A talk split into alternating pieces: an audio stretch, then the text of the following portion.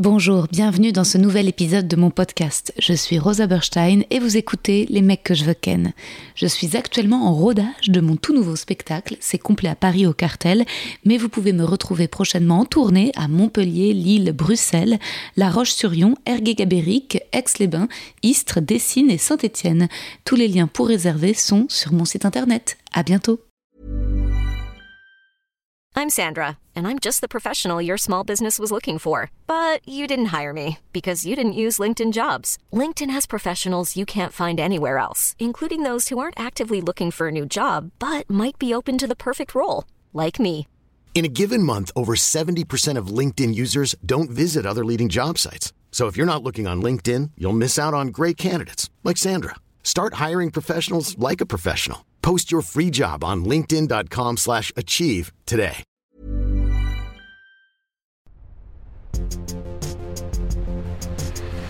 Les mecs, les mecs, les mecs que je veux ken. Mes coccinelles, mes scarabées verts dorés, j'espère que vous entendez pas un petit bruit en arrière-plan, c'est mon frigo voilà euh, que j'ai acheté euh, chez Darty parce que mes voisins m'ont dit que l'ancien frigo ne fonctionnait pas parce que le mur du froid était cassé, qu'il y avait tout le temps de l'eau dans le bac, mais c'était pas grave, l'eau ne me dérangeait pas tant que ça. J'ai dépensé 700 balles pour un nouveau frigo qui fait un bruit du tonnerre de Dieu, ça vrombrit. Euh, attendez, si je me tais, je vais essayer de voir ce que ça donne. Enfin bref, c'est insupportable, il faut que je rappelle Darty. Je les ai appelés, il y a un technicien qui est venu, mais pile évidemment au moment où il était là, euh, et ben le frigo ne faisait plus aucun bruit. Et ensuite il m'a dit il faut que vous filmiez le frigo qui fait du bruit et que vous rappeliez Darty. Et j'ai pas encore eu le courage, j'ai eu la flemme. Parce que j'étais occupée. Aujourd'hui nous recevons un mec dans la Summer Edition des meufs. Pourquoi? Eh bien parce qu'il y a parfois des contingences d'actu et que Kyron joue en ce moment à l'européen, la nouvelle version de son spectacle Dragon. À ne manquer sous aucun prétexte si vous êtes à Paris cet été. Vous vous dites peut-être tiens un deuxième épisode dans la semaine. Et oui, bah j'ai pris beaucoup d'avance, j'étais très gourmande et enregistré énormément d'épisodes en amont. Donc vous aurez certainement cet été souvent deux épisodes par semaine, un lundi et un nouveau le jeudi. Et comme ça fait quand même pas mal de taf, cette intro sera courte. Voilà, voilà, voilà. Il faut que je me consacre peut-être moins à vous et au podcast et plus à mes problèmes ménagers, que je rappelle d'Arty, que je trouve ce courage. Encouragez-moi. Si vous voulez mettre euh, en commentaire euh, du post Insta de cet épisode appel d'Arty, ça me donnera peut-être un peu de motivation. Vous pouvez aussi partager l'épisode en story, hashtag Darty, et je me motiverai. Enfin, le but, c'est pas de leur faire de la pub, hein. le but, c'est de changer de frigo. En tout cas, j'espère que vous avez passé un bon 14 juillet, avec ou sans pompier. Et maintenant, bonne écoute! Kyron. Moi-même. Pardon, je t'interromps pas, c'est un poème. Oui. Que, que t'as écrit ou que tu lis Non, que j'ai écrit pour toi. Alors, j'écoute avec encore plus d'attention. Poème pour Kyron. Kyron, sais-tu que nous avons au moins un point commun? L'international. Nous savions tous les deux chanter ce chant communiste quand nous étions enfants. Et sais-tu que tu as déjà dû rencontrer ou au moins croiser ma petite sœur Emma? Elle travaillait au renfort costume sur ton premier film Nous trois ou rien, que j'ai adoré, qui est incroyablement émouvant. Et Emma était très touchée car tu avais invité toute l'équipe à voir ton spectacle dans ta ville. Et c'était méga giga drôle, Dixit elle et moi. J'étais là vendredi dernier à l'Européen. Je dirais que ta force n'est pas tant la répartie certes vive que la mémoire des noms et situations pour pouvoir faire des callbacks et boucler des vannes à l'intérieur du spectacle, rappeler la blague issue d'une première interaction plus tard au milieu d'une autre. C'est ce qui est le plus impressionnant et te vaut assurément l'admiration du public que tu rassures, je suis pas mentaliste. Pourtant, tu devines bien les gens, tu maîtrises les plus excités, restes calme face à ceux qui font les malins. On sent peut-être l'ancien éducateur à Pierrefitte. Des extraits très efficaces sont publiés sur ta chaîne YouTube qui compte 431 000 abonnés. Quand as-tu pris ce pli? La vidéo et les réseaux te sont-ils encore nécessaires? Avec un spectacle aussi maîtrisé dans sa liberté Des fans comme Aziz complètement dévoués ah, t'étais là la première, Ouais. c'est vrai. Vendredi, la salle de l'Européen était évidemment pleine à craquer et j'ai même lu que tu y détiens le record de longévité et d'affluence 18 mois. C'est énorme. Plus, là, on l'a battu. Plus Oh, oui, ça c'était à 7 ans, j'avais les records. Là, c'est. On s'en Waouh. fiche. Continue, c'est très bien, pardon. Kyron, roi de l'impro et réalisateur de talent, quels sont tes rêves, tes envies aujourd'hui? Déjà bravo. bah non, c'est pas rien déjà. Merci. Merci à toi. T'as posé plusieurs questions, je commence par laquelle? Eh ben, on a toute une heure pour le faire. Trop mignon. Ah oui, t'étais là la première, c'est vrai. Ouais, j'étais là, la toute première. voyais à la deuxième. Ah, elle était particulière la première. Première version de Dragon. Ouais. Donc il y a des petits changements par rapport au- à ceux qui ont vu peut-être qu'habituellement. Donc euh, je stresse jamais, mais je voulais être sûr quand même que, que ces petits changements se passent bien. C'est des choses qui sont pas forcément visibles pour le public. Ouais. Et, euh, et ça m'a perturbé parce que bah, tu as parlé de- d'Aziz. Ouais. Aziz, alors c'est pour la, la majorité de, de tes auditeurs qui n'étaient pas là ce soir-là, c'est quelqu'un qui était anormalement enthousiaste. C'est-à-dire que euh, quand la lumière s'est éteinte, il a commencé à crier. Eh oui. Ensuite, pendant l'in- l'intro, il s'est levé, il a applaudi au premier rang évidemment. Et toi, tu l'as pas vu avant Non, je l'ai pas vu avant. Moi, j'étais dans la salle. Oh, Aziz, quand le public rentrait, il était déjà comme un barge. Ouais. Pendant que la salle de l'Européen se remplissait, il se levait, il se mettait debout et il sautait et il bougeait ses bras en l'air. Ouais, c'est, je, je- je sais que ça part d'une bonne intention. je sais que c'est quelqu'un qui, bah, qui, alors il, il m'aime, j'allais dire qu'il m'aime beaucoup, mais non, il pense m'aimer, mais il, il aime mon travail. Il aime beaucoup mon travail. Et donc, euh, c'est sa façon à lui de, de Exprimer de- sa de l'exprimer gratitude. exactement. Mais c'est, c'est vrai que ça, ne m'a pas rendu service ce ouais, c'est soir-là. intense. Ça m'a pas rendu service et j'ai dû euh, utiliser plusieurs euh, chemins pour arriver à le mettre dans le cadre. Et je sais même pas si j'ai réussi jusqu'à la fin au final. Bah, en tout cas, euh, du public, c'était très drôle parce que, enfin, en fait, euh, pardon pour Aziz, mais je sais pas s'il écoutera ce podcast, mais c'était quelqu'un qui était très euh, euh, premier degré dans l'intensité de ses émotions. voilà. Complètement. Mais, euh, mais après, et ça faisait que son énergie, bah, en fait, toutes les autres paraissaient peut-être un peu moins que la sienne. Donc pour toi, pour créer, euh, c'est vrai que tout le monde avait envie que les choses reviennent vers lui, quoi. Exactement. Mm. Et c'est pas et c'est pas évident. Et euh, et j'ai ouais j'ai utilisé tout ce tout ce qui était possible d'utiliser pour pas le mettre mal à l'aise, mais lui faire comprendre que là ça devient relou, Ah ouais. que c'était relou déjà il y a 10 minutes. Et tu vois j'ai j'ai- et au final j'ai j'ai l'impression quand même que là où je suis fier, c'est que bon moi ça m'a mis en difficulté. Ça s'est pas vu du tout. Voilà, ça s'est Ah pas non, vu. non, non, non. Ça s'est pas vu. Mais, ça, mais à la fin, j'ai, euh, c'est la photo, on l'a appelée photo Aziz. D'ailleurs, les gens peuvent aller voir sur les réseaux. C'était le vendredi 1er juillet. Juillet. La photo s'appelle pho- photo Requin Aziz. Requin Aziz. Ça veut dire que les gens l'ont validé. Ah, mais oui. Et, je, et je sais que s'ils l'ont validé, c'est parce que j'ai réussi à, le, à, en faire quelqu'un de sympathique. Complètement. Tu as réussi à le transformer en personnage sympathique, alors que j'imagine que toi, ton but, c'est de mettre des billes un peu partout dans le public et de jouer avec différentes énergies. Exactement. Et pas qu'il y en ait une aussi forte en plein milieu. Exactement, Ouais. exactement. Ouais. T'as tout dit, bah, t'as, ouais, t'as- t'as compris le concept du spectacle. Quand ça, moi, mon kiff, c'est quand le spectacle est dans toute la salle. Hmm. Et, euh, et, et, et c'est, franchement, c'est rarissime. Ça se compte sur les doigts d'une main. Les, les- les fois où un relou a réussi à, à- à créer de la bienveillance pour lui, Hmm. c'est, euh, c'est, vra- c'est vraiment rarissime. Il s'est passé un truc un peu magique. Ouais. C'est un mélange, mais il, il- il avait Parce aussi qu'il une tête t'aimait d'enfant. tellement, Ouais, il et qu'il avait Il une était voix sincère. et il te disait qu'il t'aimait. En fait, c'était quasi ah, c'était gênant slash émouvant. C'est ça. Il n'était pas venu pour se faire remarquer. Non, il t'aimait juste plus mal. que tout, quoi. Voilà, il m'aimait même mal. Ouais, il t'aimait mal. Et sa meuf était larguée, quoi. Sa meuf avait l'air Tout de. le monde était largué. Ouais, ouais, ouais. Personne ne comprenait euh, ce qui se passait. Les réponses étaient fortes.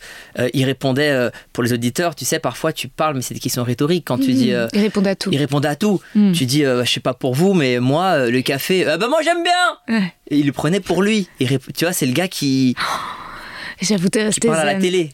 Mais alors, tu vois, moi, c'est pas Aziz qui m'a fait flipper ce soir-là. C'est les mecs qui étaient tout au fond. Les mecs étaient tout au fond. Euh, bah, celui, que- celui qui a fait la blague sur euh, euh, l'éjaculateur précoce. En fait, tu poses des questions et Ah. tu vois. Mais eux, ils ont parlé qu'une fois, non Ou, ou toi, toi, tu t'étais à côté d'eux, c'est ça Moi, ils étaient un peu Je les derrière entendais moi. pas, moi. Ils parlaient fort. Non, mais euh, ils avaient une attitude parce que Aziz, il était fan, mais il avait ce côté genre, euh, bah pardon, mais le l'idiot du village, tu Ouais. vois. Donc ouais. euh, en fait, il n'y avait pas d'agressivité du tout de sa part. Ah, eux, il y en avait, c'est ça Eux, tu sentais un peu plus que, en fait, ils essayaient de répondre par des blagues.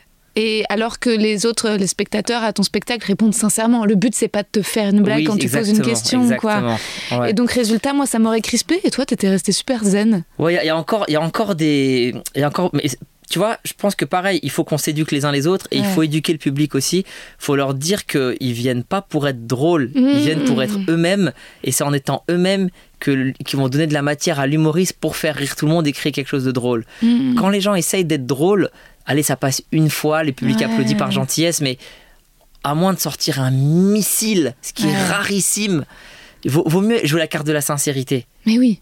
Tu vois? Eh oui, oui, oui. C'est quoi ton spectateur préféré, genre ton attitude préférée d'un spectateur euh, en interaction? Ah, c'est la sincérité. Sincérité. C'est quelqu'un qui se livre sans, euh, sans faire de rétention d'informations, Mhm. qui ose aller dans la profondeur Mhm. et qui, et qui donne tout, qui n'a pas peur du regard des autres et qui est le plus sincère possible. Mhm. Il y, a des, euh, les- il y a des situations incroyables qui sont nées de, de moments comme ça. Bah, un- regarde, un- j'ai une vidéo un soir, il y a un gars euh, pendant le spectacle, je sais pas, je, je sais plus comment, comment je l'amorce le truc, mais je lui parle parce qu'il fait un truc bizarre et il me fait non, bah, je suis en train de me faire larguer en direct. Et c'est une de mes vidéos YouTube. Ah ouais, je l'ai pas vu celle-là. Ouais, il dit bah je me suis fait larguer là, là, et voilà, je suis là tout seul, euh, truc et tout, etc. Et je fais, tu veux qu'on l'appelle? Et les mecs font, ouais Il y a des filles qui font, non, non, non les- C'était vers la fin du spectacle, donc il y a les ouvreuses qui sont sur ma gauche qui me font, euh, non, non, non, Kéron, non, non Et moi, je, je- je suis très pote avec les ouvreuses. donc elles osent vraiment, elles savent que mon spectacle c'est le bordel. Donc il y en a une qui fait, Kéron, ça se fait pas Sur scène, t'as- pas une ouvreuse dans aucun Ah oui. spectacle qui ose faire ça. Ouais. Je fais comment ça, ça se fait pas? Elle fait non, non, tu vas foutre la merde dans le couple. Et il y a, y a un dialogue qui se met en place entre lui d'un côté, tout le public, et les ouvreuses et moi. Incroyable. Et je fais qu'est-ce qu'on fait? On le, on l'appelle ou pas? Le public, ouais. Lui, bah je sais pas, les ouvreuses, non, non, on vote, on vote et on vote pour qu'on l'appelle. Et pendant que je l'appelle, je sens les ouvreuses qui me regardent, genre putain, mais tu vas tout niquer encore, t'es chiant, putain. Tu te rends pas compte des, des retombées dans, dans la vie des gens. Toi, tu t'amuses sur scène, mais pour lui, il y a une suite après. Je vois les gens excités dans le public qui ont hâte. Lui, il est mitigé, il est entre les deux. Il y a des filles qui regardent avec pitié, etc., etc. Et on l'appelle finalement. Et je sais plus, je lui fais une blague au téléphone, un truc. Ah oui, il y avait une vieille dans la salle. Et je lui dis, oui, bonjour, euh, je voudrais parler à. Vous êtes, euh, je sais plus qui, la copine de je sais plus qui. Elle me dit, euh, pourquoi? Je dis, non, on voulait juste vous dire que ce soir, il a, il a sauvé une vieille dame dans le, dans le public. Il a fait un geste incroyable, ce qui était faux. hein. Il a fait un geste incroyable, etc. Il a été extraordinaire. Quel citoyen euh, incroyable. Euh, J'espère que vous êtes conscient de la chance que vous avez d'être avec lui. Je sais plus, j'ai dû dire une connerie comme Elle ça. a cramé que c'était un mytho ou elle y a cru? Je sais pas du tout. Mais moi, j'ai raccroché là. Et quelques temps plus tard au spectacle, le gars lève la main et il dit euh, Te rappelles pas de moi, mais je suis venu il y a quelques temps. Et là, j'ai ramené ma copine, on s'est remis ensemble grâce à ton coup de pile. Et j'en ai plein des histoires comme ça. Et Là, tu pleures quand ça, ça C'est se passe. incroyable. Non, mais là, c'est incroyable. Il a été. Mais là, t'as les larmes, c'est marrant. Ah ouais, je, suis, je trouve l'anecdote dingue. Et pareil, une fois, il y avait, euh, il y avait une fille qui était. euh, qui était, et là aussi, à la vidéo, qui était Quentin, et je sais plus comment elle s'appelle la fille. euh, Il y a une fille qui était dépressive. Elle dit voilà, je sais plus pourquoi pareil, pourquoi je lui parle. Dépressive. Tu cherches un mec depuis combien de temps bah, Ça fait un moment. Là, euh, là, euh, euh, mon ex, il m'a, il m'a jeté parce que j'ai la maladie de Crohn. Et euh, il m'a dit ouais, je- une phrase horrible. Oh. Alors déjà t'es pas terrible, mais que ça sera encore moins terrible. Je sais plus la phrase, mais elle est, elle est sur la vidéo, sur ma chaîne YouTube. Et euh, c'est pour ça que je commence à faire des vidéos parce que personne ne me croyait quand je racontais les Ah, anecdotes. oui, hein. c'est pour ça. Je te jure, ah les gens me croyaient pas, ils me t'es un mytho, allez, genre Ouais. j'avais des anecdotes de- qui, qui allaient trop loin. Et donc je dis, euh, euh, bah c'est quoi ton style de mec? Et elle me dit, bah je veux un mec comme ça, comme ci, comme ça. Je dis, ok les gars, levez-vous. Truc, je fais un truc que je fais de temps en temps. À la fin, il reste un gars. Je dis, bah voilà, vous échangerez vos numéros et tout. Et euh, Ils bah, sont en couple? Bah ils sont en couple. Ils sont revenus voir mon spectacle à deux. Mais non Je te jure, j'en ai plein de Et trucs t'en comme as ça. t'as jamais eu des demandes genre d'officier des mariages? Si, il y en a plein qui. bah, Mais t'as pas vu le nombre de demandes de, de- de mariage que j'ai dans mes spectacles? J'ai dû, j'ai dû, j'ai fait tout ce qu'il était possible de faire en termes de, tu sais, pour amener une demande. Ça veut dire que j'ai, je sais pas, j'ai eu 10 demandes de mariage, je crois, dans mon spectacle déjà. Ah ouais? J'ai le gars qui, qui, tout ça c'est filmé. C'est ça qui est intéressant, c'est que j'ai eu le gars qui, le mec me dit avant comment je peux faire pour le truc mariage? Et je lui dis, écoute, je vais poser la question qui, euh, qui a fait un truc impressionnant pour sa meuf? C'est quoi le truc le plus beau que vous ayez fait? Et toi, tu vas attendre deux trois personnes. Je vais te regarder. Tu vas me dire où t'es assis. Je vais te regarder. À ce moment-là, tu vas lever la main et tu vas dire, moi, c'est pas un truc que j'ai fait, c'est un truc que je m'apprête à faire. Et tu sors ta bague. Et je leur mâche même le truc, tu vois. Ah ouais, tu leur expliques, tu leur donnes le scénario. Ah ça c'est... Attends, parce que moi je, suis allée en voir des vidéos mais j'ai pas vu celle-ci. Et euh, donc... C'est une des premières. Ah c'est au tout, au tout début. Ouais, c'est une des et, euh, premières. et, et ensuite, comment le mec, il te contacte avant? Comment il fait Ouais, il me pour... contacte sur Insta, sur Sur- Twitter, ah ouais sur les réseaux. Il me Et dit j'ai tu- envie de demander. Ouais. Et moi, je tiens tellement à ce que ce soit pas gênant pour les gens et qu'il n'y ait pas deux personnes qui vivent un truc dans leur coin et qu'on soit tous saoulés. Que tu prépares. Je prépare. Ouais. Donc je lui dis tu fais ça. Après, quelqu'un d'autre me demande quelques mois après.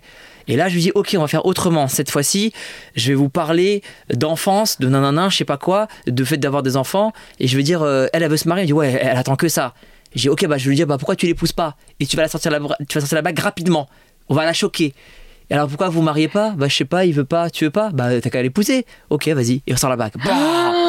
Et là, la salle, wouh, Voilà. les gens sont en délire. Une et- autre fois, Oh, on a, on a essayé encore un autre truc, c'est une de mes préférées, c'est que j'ai commencé en disant, là les amis, vous allez être émus, parce qu'il va y avoir une demande en mariage. Tu vois, je annoncé avant, Ok. mais maintenant, on sait pas qui. Même vous les filles, vous savez pas qui. Et tu vois, il y avait des situations, chaque meuf regardait son gars en se disant, mais Ah, putain, attends, ça peut foutre la merde chez certains. Voilà, j'avais des infos, j'ai donc j'ai dit levez-vous tous. Ceux qui, ceux qui fument, rasseyez-vous. Ou parce que je savais qu'ils fumaient pas par exemple. Ok. T'as des couples qui se rassiedent. Donc t'as une situation qui se crée, Ah tu vois. ouais, incroyable. Et on se fait un 10 minutes Oh. sur, des, sur mes réactions, enfin des vannes que je crée sur les réactions du public. Il y a une fille qui s'assoit en disant ouf. Je fais, ah oui, Ah toi ouais. ouf. On rentre dans leur couple. Tous les autres sont encore debout. Jusqu'à trouver les deux couples. Et les deux couples qui restaient à la fin. Et là, je dis euh, c'est quoi votre nom, truc? Eh ben c'est vous. Et là, elle demande en mariage, musique et tout. Voilà. Bam. Donc je sais que ça a influé. euh, Je sais Et que les meufs, elles sont en chiale. ouais, elle pleure souvent Ah quand même sur ça. C'est un truc important pour, pour beaucoup de filles le mariage. Je, malheureusement, enfin moi je dis malheureusement parce ouais, que moi pas du tout, mais. je trouve que bah, t'as de la chance, t'es libéré de ce truc-là. Ouais. Pour moi, c'est un truc symbolique qu'on a mis dans la tête des gens depuis petit. Et, euh, et je, je respecte et tout. Moi-même, je divorcé deux fois, donc tu vois, je Ah ouais, t'as divorcé deux j'ai fois été déjà. dans, dans, dans, dans l'histoire, mais aujourd'hui, je suis un peu vacciné de ça et j'ai Hmm. j'ai ce sentiment que, enfin, quand tu vois les choses de loin, en tout cas, voilà, les, les- les gens Ouais. pleurent souvent, ça les touche et c'est émouvant pour eux et c'est un moment important dans leur vie, ouais. Ouais, le mariage, en fait, moi, euh, avoir des enfants, tu vois, ça, c'est une pression de la société euh, que j'ai. Euh, à la fois, je trouve que bah, c'est une image de réussite. Enfin, le cliché, c'est une femme évidemment accomplie si elle a des enfants. Et même en sortant de, de ces images-là, moi, j'ai envie d'en avoir. Ouais. Et j'ai 33 ans et je ressens euh, pression de ma mère principalement, mais aussi de moi-même.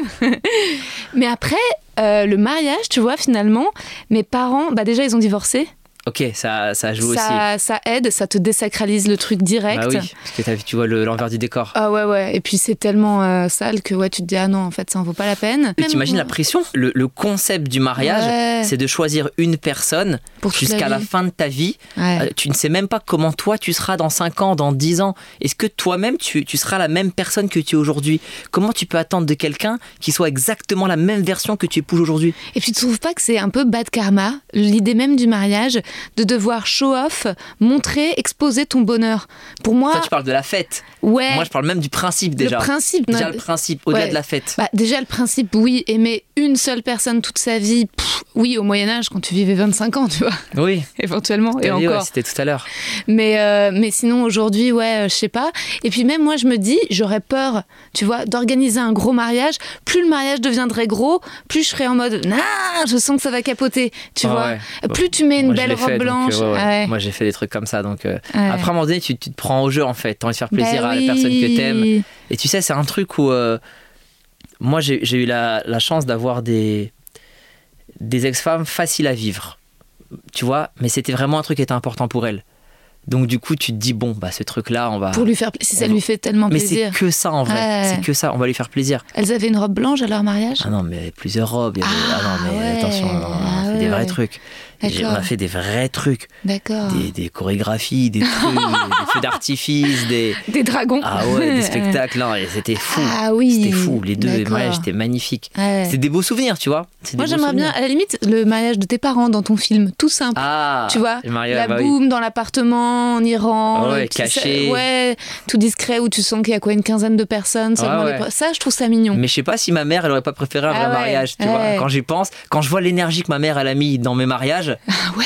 tu vois, au début, elle arrivait, oui, donc, et puis après, allez, on va prendre des colombes, on va prendre 7000. et puis tu vois, tu dis, finalement, il y a aussi un truc où peut-être qu'elle aussi, elle aurait aimé avoir un, un joli mariage au final. Ah ouais, ouais, tu te prends au jeu, tu te prends au délire, quoi. Ouais. Et c'est beau, c'est une tradition iranienne de se mettre sous une table comme ça. C'est pas une table en fait. Il y a plein de gens qui pensent dans le film que c'est une table. En fait, c'est c'est un voile. C'est un Ah. voile, et un, un drap qu'on tient par-dessus. D'accord, comme Et- la roupa chez les juifs. Bah euh, voilà, c'est ça. ouais. Et t'as et t'as le- et t'as des, des femmes qui cassent du sucre en fait sur le Oh. dos pour qu'on on, on- on vous casse du sucre maintenant. Euh, sur le drap comme ça on vous cassera pas de sucre euh, plus tard pendant le mariage je crois que c'est ça le, truc Mais on voit les comédiennes dans le film euh, faire le mouvement de casser du sucre et on est vraiment sous un drap en fait c'est pas une table mais il y a plein j'ai plein de potes qui me disent Ah, c'est beau. Ouais, Ouais. si, c'est génial, c'est mignon, ça fait comme une petite maison. Mais attends, Kairon, j'ai une question. Ouais. Comment on peut, genre, faire un, un énorme mariage, bon, et là, ça marche pas, et ensuite en refaire un deuxième énorme?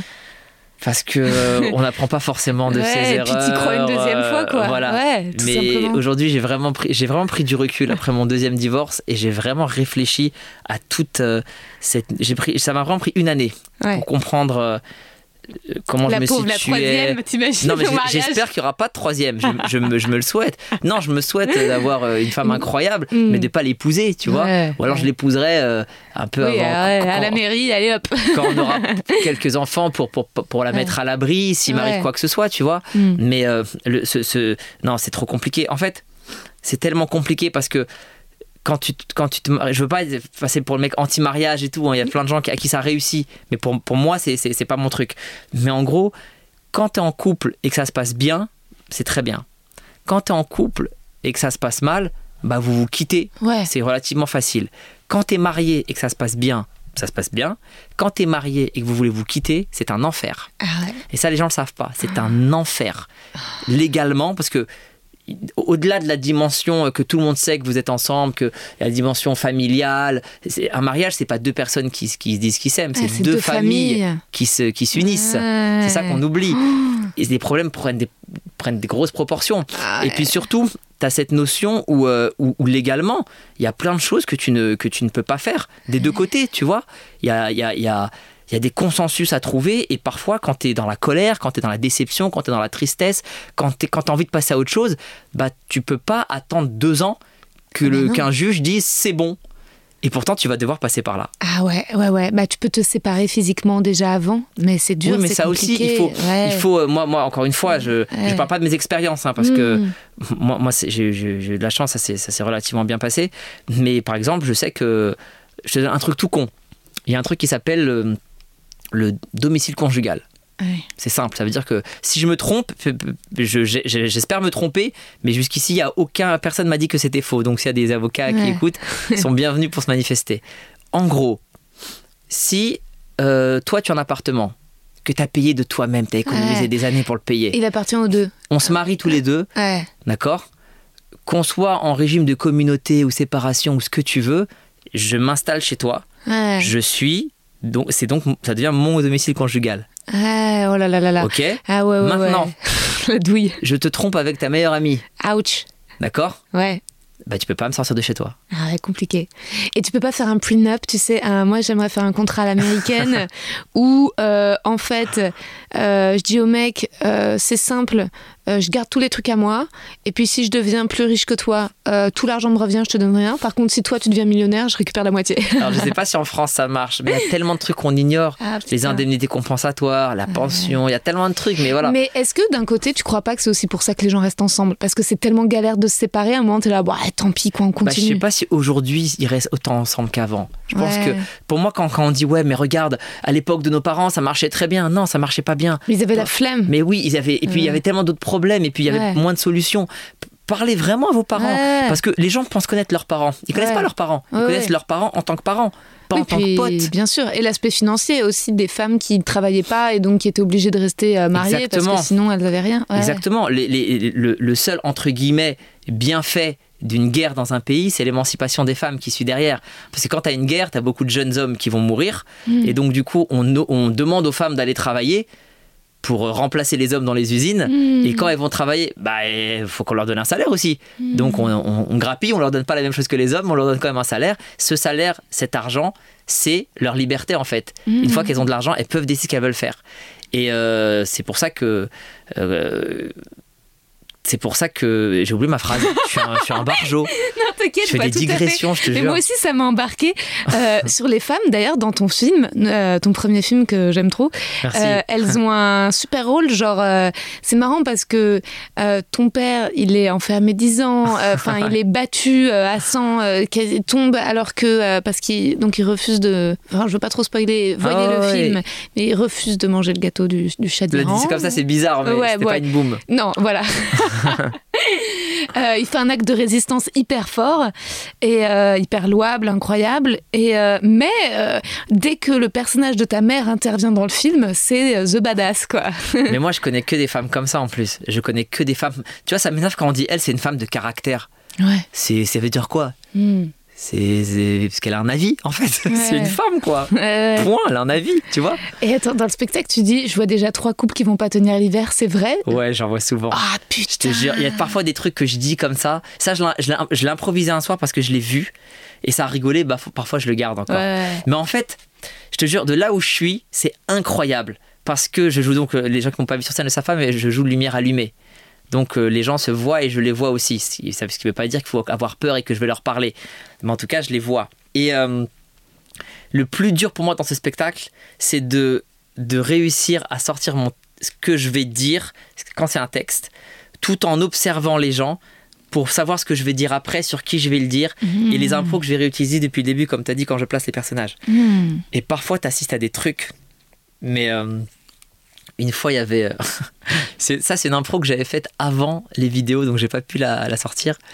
Il y avait. euh, Attends, non, elle est dégueulasse, je vais pas la sortir. Ah si, raconte Putain, attends, je sais plus ce que c'était. C'était genre, je fais une blague et je sais plus le truc, ça, ça finit sur. euh, Il y, a, y a un truc de- d'anal Ok. tu vois?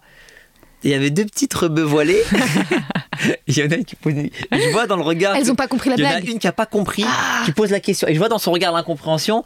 Et l'autre, elle lui. Alors je peux pas faire le geste parce que les gens voient, euh, voient pas, mais c'était en mode euh, oui, le truc. euh, Dans le cul. et voilà. Et en gros, je, ce truc-là m'a- créé une situation où je lui ai dit Ah, tu sais pas et tout ce que c'est Et toi, tu sais ce que c'est? Comment ça se fait? Etc.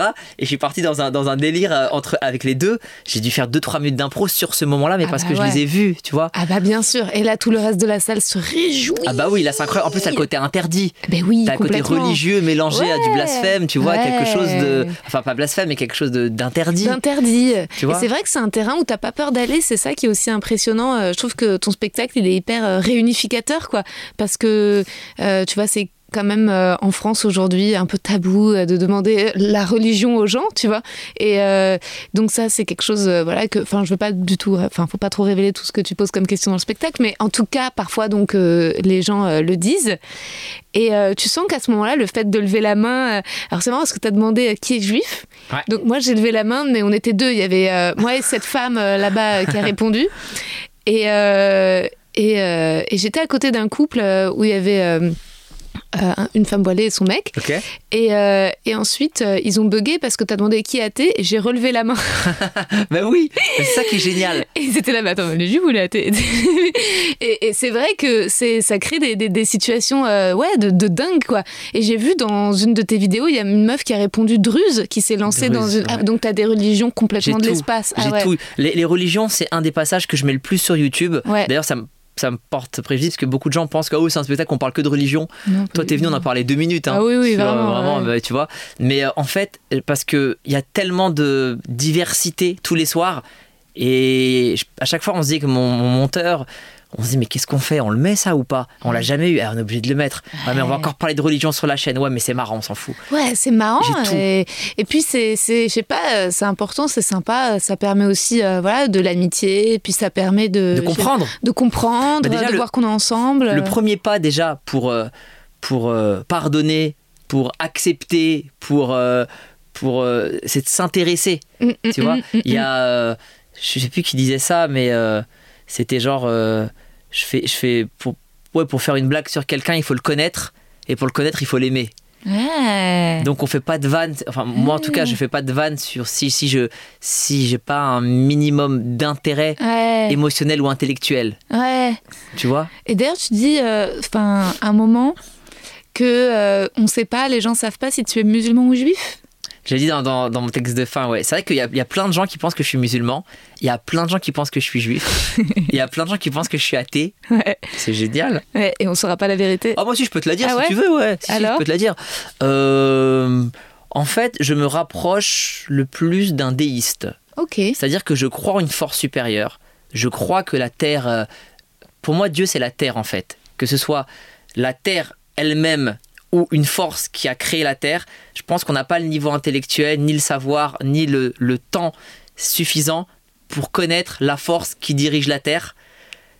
Tu comprends ce que je veux Ouais, dire ouais, bien sûr, le, cré- ouais. le créateur de la Terre, nous, à notre niveau, c'est On impossible. n'a pas les capacités euh, intellectuelles, tu veux dire, de le concevoir, de l'appréhender. Ouais, ouais. C'est comme, je sais pas, tu vois, c'est comme, c'est comme si dans un, euh, dans un, dans une ferme, deux poussins ils parlent et disent c'est qui Dieu. Ouais. Au maximum, le plus brillant, il va dire c'est le fermier. Mais ils savent pas que le fermier, il y a encore plus haut que lui derrière. Ouais. Tu vois Ouais. Ouais. voilà, nous, on- c'est tellement loin pour nous. Donc moi, pour moi, Dieu, c'est la terre. Hmm. Je pense que la terre, elle se euh, suffit à elle-même et qu'elle se, euh, elle se recrée elle-même. Hmm. Ça veut dire qu'on soit, euh, quand on nous dit, euh, oh, oh, oh non, la pollution, l'écologie, on va tuer la terre. Non, on va tuer la race humaine. La terre, elle n'a pas besoin de nous. Hmm. La terre, donc, elle va se renouveler, elle va, elle va se refaire des mises à jour régulièrement. Il y a eu le règne des dinosaures, ensuite il y a les humains. Il y aura encore une autre espèce dans quelques centaines de millions d'années, peut-être, je sais pas. Et en tout cas, je pense qu'il y a une force supérieure donc qui est à l'origine de la création, mais j'arrive pas à croire au, au service après-vente. Ouais, J'arrive pas à paradis croire. Alors ça, j'y crois pas une seconde, mais je juge pas encore une fois, mais c'est mon avis. Ouais. Je j'y crois pas une seconde. Pour moi, le paradis et l'enfer, c'est ta vie sur terre. Si tu fais ce qu'on appelle euh, des bonnes actions entre guillemets, ta vie sera un paradis. Et encore, c'est pas sûr. Si tu fais du mal, ta vie sera un enfer. Et encore, c'est pas sûr. Mm. Mais dans la majorité des cas, oui. Mais voilà, je crois pas au paradis et l'enfer. Je crois pas aux règles des religions. Je pense que toutes les, la plupart des règles religieuses qui ont été inventées, c'est une question de bon sens à la base. Mhm. Toutes les règles, si tu regardes bien, même celles avec lesquelles on n'est pas d'accord aujourd'hui, elles ont un sens. Ouais, ouais, ouais. Toutes. Le porc. Oui, c'est mauvais pour la santé quand c'était trop gras. Et... Exact. Non, parce que c'est une, viande, si elle est mal euh, réfrigérée, elle, elle tue en fait. c'est dangereux. Sauf que maintenant, on a des frigos, ça va. oui. Tu vois Polygamie. Polygamie, pourquoi la polygamie? Les maladies? Non, non, la polygamie. Ouais, bah ça te... aussi, non, tu crois pas qu'il y a des maladies? Quelle, quelle maladie? Sida? Non, non, il n'y avait pas le sida, je pense pas qu'il y avait le Ah, sida à l'époque. Ah, non, pas polygamie, en fait, moi, de ce que. Après, peut-être Ok. que je me trompe, hein. Ouais. Mais c'est qu'en fait, euh, bah, euh, une, une- une femme, pour avoir un statut dans la société, à l'époque, elle travaillait peut-être pas comme aujourd'hui. Donc, tu étais soit la fille de quelqu'un, Soit la femme. soit la femme, soit la sœur. Voilà. Et en gros, tu as ton cousin qui va à la guerre, il meurt, sa femme, elle est là. Et elle est, elle est veuve, elle a pas, de- pas de solution pour qui, qui, qui va prendre soin d'elle? C'est limite un acte charitable. Je vais m'occuper de toi aussi. Mm, tu vois, moi je fais comme ça. Sauf qu'aujourd'hui, les femmes, elles ont pas besoin qu'on les épouse pour, euh, pour, Ouais. être- pour prendre soin soin d'elles. Ouais. Tu vois, le ramadan, mais toutes les règles, même chez les juifs, pareil. Ouais, la Tu- circoncision. circoncision. Ah ouais, tous les Américains le font. Bah c'est oui. bon pour la santé. Tu prends le, tu prends le. Chez les juifs, je sais qu'il y y a interdiction de, de, de mélanger le lait et la viande. Ah oui, oui. Tu vois Ça, je le fais pas. Voilà, mais c'est pas bon pour l'estomac en fait, Ah c'est ouais, tout. ouais, oui, c'est juste que c'est pas bon. ouais, ouais. Et en fait, toutes les règles pour moi, tu vois, les prières, tout, il y a une question d'hygiène. c'est- En fait, c'est un code. C'est un code qu'on donnait à l'époque, Mhm. au-delà des États, un code à tous les croyants d'une même, d'une Ouais. même, euh, d'un même culte. Tu vois et, mais je pense qu'avec l'évolution de la société, il y a des choses qui peuvent plus tenir la route aujourd'hui. Ouais. Et quelqu'un qui suit aveuglément euh, son, les préceptes de sa religion, et c'est son droit le plus absolu, et à un moment donné, il, il ne pourra plus être en phase avec notre société, quelle que soit sa religion. Ouais, bien sûr. Puis c'est la, ne, tu ne tueras pas. euh, voilà, c'est la, la base. En effet, euh, c'est pour pas être dans la barbarie. Mais euh, je suis d'accord que Dieu. Tu crois en la réincarnation? C'est très à la mode. Pas du tout. Ouais. Je crois en rien de tout ça. En fait, tu vois, moi je trouve que je pense que c'est très humain. On n'a pas, tu vois le, le, le, le syndrome quand t'es chez toi et que tu vois que les gens s'amusent sur euh, les réseaux. Ouais. Tu vois tes proches sont tous à une fête, un Ouais, festival, un ouais, truc. Ouais. Et même si on t'avait invité, tu sais pas si tu serais allé. Mais t'es chez toi, tu fais Hum, pourquoi ils s'amusent pas moi? Tu vois ce syndrome.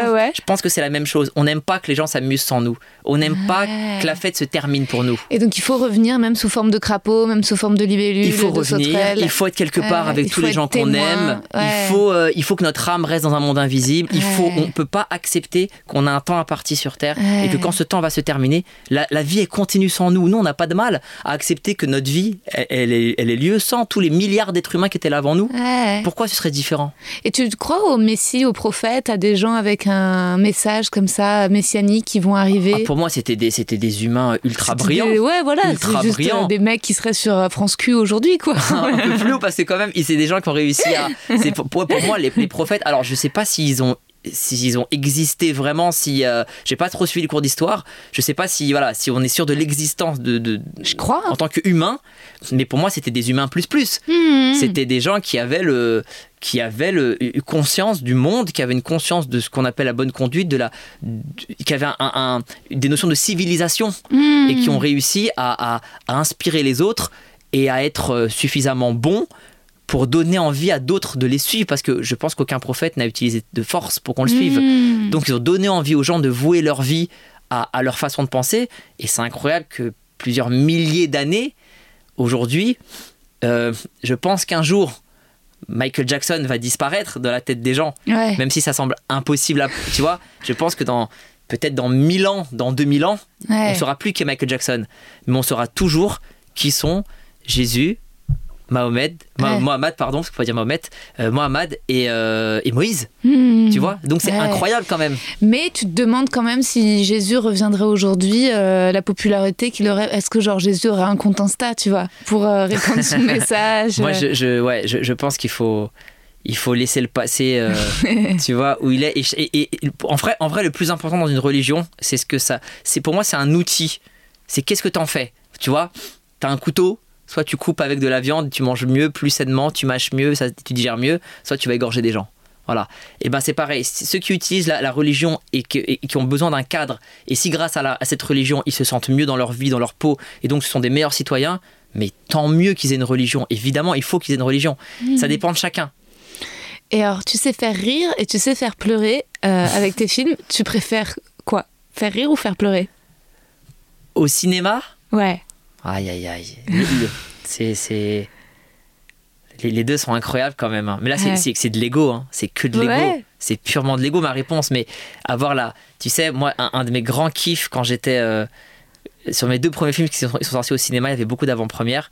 C'était de me cacher en fond de salle, et tu sais, et j'étais Le à premier côté. reniflement. Non, t'sais, et j'étais à côté et pendant le film, genre j'étais avec les, les gens de l'équipe et tout par exemple, et, et comme un chef d'orchestre, je faisais attention, je levais le doigt, rire, Waouh. Rire, bah, parce que je savais. Et après, attention, émotion, rire, bah, voilà. Et c'est c'est de la, c'est de la musique en fait. Mais ouais, mais c'est ouf. C'est que de l'ego ça, c'est que de l'ego. Non, c'est pas de l'ego, franchement, euh, c'est du talent, gars, parce que justement, euh, dans Nous trois ou rien, au départ, moi, les scènes en prison, euh, je vois la tête de Jonathan Cohen, j'ai juste envie de rigoler, tu vois. Ouais, bien sûr. Et, euh, et puis, au final, je suis prise par l'émotion, quoi. Et, euh, et résultat, je trouve que c'est bien, parce que tu t'y attends pas, quoi. Il y a un côté tour de magie où tu te mets à chialer. et, euh, euh, la scène, je crois, du film euh, qui m'a le plus Le coup touchée. de téléphone? Ouais. Ouais. C'est un, ça a eu lieu, c'est un, c'est un coup de téléphone qui a eu lieu entre ma mère et son père, donc mon grand-père. Et euh, quand elle me l'a raconté, j'étais là, mais c'est tellement cinématographique. C'est tellement beau. hein. Je, peux tellement pas ne pas le mettre. Ouais. Et tu sais qu'elle me sort des anecdotes de chaque jour depuis ce film. Et je me dis, mais maman, pourquoi tu as pas pensé Ah. Mis? Les gens savent pas, il y a même pas la moitié de l'histoire là. Ah, Je- mais moi, je suis dégoûté, je, je, je peux pas faire de deux, tu vois. Hmm. Mais, euh, mais du coup, oui. Un livre? Ouais, bah, il y a eu des problèmes, je, je, peux, je peux pas en parler. Je te, je te dire en off, mais ceux qui veulent savoir, allez sur mon Twitter. Vous regardez mon tweet épinglé, vous, vous comprendrez tout. Mais en gros, j'ai euh, j'ai euh, j'ai énormément de satisfaction à faire rire les gens parce que tu les rends heureux. Hmm. Et au cinéma, j'avais énormément de satisfaction à les faire pleurer parce que je savais que la suite allait être drôle derrière. Ouais. Donc euh, il y a un truc de non non mais t'es fier de toi en fait. Ouais. Moi tu sais je en- je suis pas dans la contemplation. Je m'arrête jamais pour me dire putain c'est quand même dingue ce que t'as réalisé mec. Ouais. Tu vois Jamais, je suis pas, je, je, je T'es fais que travailler. projet, ouais, je fais que travailler, que travailler. Je, je refuse de me poser et de me dire, euh, je, je veux faire comme si tout ça était normal. Hmm. Et tu mets des vidéos depuis 2019, j'ai lu sur internet. on, on Ouais, a, c'est assez récent quoi. on a fait une pause d'un an en plus, ouais. Attends, On était, 2019, une pause d'un an, c'est-à-dire qu'en deux ans, t'as déjà 231 000 abonnés sur ta chaîne YouTube, c'est un truc de malade. Ouais, ouais. Mais euh, est-ce que t'en avais besoin ou parce que t'es déjà connu avant 2019 Mais et si t'en avais pas besoin, qu- qu'est-ce que ça La différence, c'est que ça a encore décuplé le phénomène. tu Ouais, ça a décuplé parce qu'en fait, j'avais un, j'avais un spectacle qui marchait bien sur Paris, mais, mais j'ai- j'aime pas trop les voyages, moi, tu sais. Ah ouais. J'aime pas aller jouer en La dehors tournée. de Paris. J'aime pas ça parce que j'ai le mal des transports, en fait. Mhm. Tu vois, j'ai le mal des transports. Train, ça va encore, mais voiture et TER, je dors mal à l'hôtel. On repart le lendemain matin, je tombe tout, le temps malade en tournée. Donc, j'étais pas un fan de ça, tu vois. Mhm. Et puis, euh, comme en plus, euh, tu sais, il y a un décalage entre Paris et la tournée, c'est autre chose en fait. À Paris, je faisais des grosses salles, je faisais des 800 places par soir. En tournée, j'allais jouer devant 150 personnes. Il y avait 50 places qui étaient vides. Donc, j'étais pas chaud pour, euh, pour euh, faire ce travail-là. Et puis, le fait de, bah, de mettre la chaîne YouTube, ça m'a fait vendre des billets en tournée. J'ai gagné 4 ans en fait sur la tournée. J'ai fait des, des salles de 1000 places en un an C'est ouf. tu vois? Et là, on a, ouais, t'as dit, on a 430. Et, euh, et même là, par exemple, pour être tout à fait honnête, il y a un petit déclin sur la chaîne, tu vois. Et Ah, atteint- j'ai dit, je me suis trompée, j'ai dit 230, c'est 430 000. Ouais. Ah ouais, c'est ouf. Mais du coup, il y a- t'as un, t'as un- j'ai atteint, je, je pense qu'on appelle un, un petit plafond de verre, où peut-être qu'on ça ira pas plus haut, mais mon objectif, ça n'a jamais été d'être très connu. Moi, je veux juste Bah, être libre. raté. Non, non, vraiment, je je suis pas très connu. Si, non, je t'assure. te jure Tout que le monde non. te connaît. Non, je te jure que non. Ah bah à Paris, tout le monde te connaît. à Paris, j'ai beaucoup joué peut-être. Mais par exemple, si tu... euh, mais même pas que, mais même de bref. Tout le oui, monde te connaît quand même mais, de bref. mais si tu compares avec plein d'autres humoristes euh, qui, qui, qui- qui ont- qui sont venus peut-être plus tard ou de ma génération, il y en a, ils sont vraiment plus identifiés. Moi, c'est pas évident, franchement. Mais tant, mais tant mieux, attention, je suis pas en train de me plaindre. hein. Au contraire, moi, mon but, c'est c'est de- c'est d'être libre. Ça veut dire de vivre de mon travail. Et, et si je peux être reconnu aussi pour ce que je fais, c'est bien. Mais être connu, c'est ma hantise. Je veux pas être connu. Je suis un ermite, je sors jamais. euh, euh, je, je veux pas être connu. J'ai du mal avec, euh, j'ai du mal à- avec les photos, euh, avec. Mais tu veux te tenir pas trop proche des gens. mais oui, mais tu vois, je l'assume. bah ouais, ouais, c'est bien, tu le dis. J'ai du mal avec ce truc de. Ce, ce, ce rapport de fan à Ouais. artiste. J'ai- J'aime qu'on soit fan de mon travail, mais par exemple, c'est con parce que tu peux pas le dire aux gens, mais quelqu'un qui te voit dans la rue et qui veut une photo, tu peux pas lui dire, vas-y, en vrai, pourquoi tu veux cette photo? Ouais. Pourquoi tu la veux? Viens, viens, on déconstruit le truc. Pourquoi? Euh, Parce que je t'aime bien. En quoi avoir cette photo ça Bah, va, oui. tu vas plus m'aimer. Oui. Euh, non, mais c'est pour euh, la montrer. Oh, exactement. c'est pour la montrer. Pour toi te faire mousser. Donc pour que toi, tu aies une interaction pour dire Ouais. aux gens autour de toi, moi je l'ai croisé ou regardez cette photo que j'ai, etc. Tu me voles un moment de ma vie.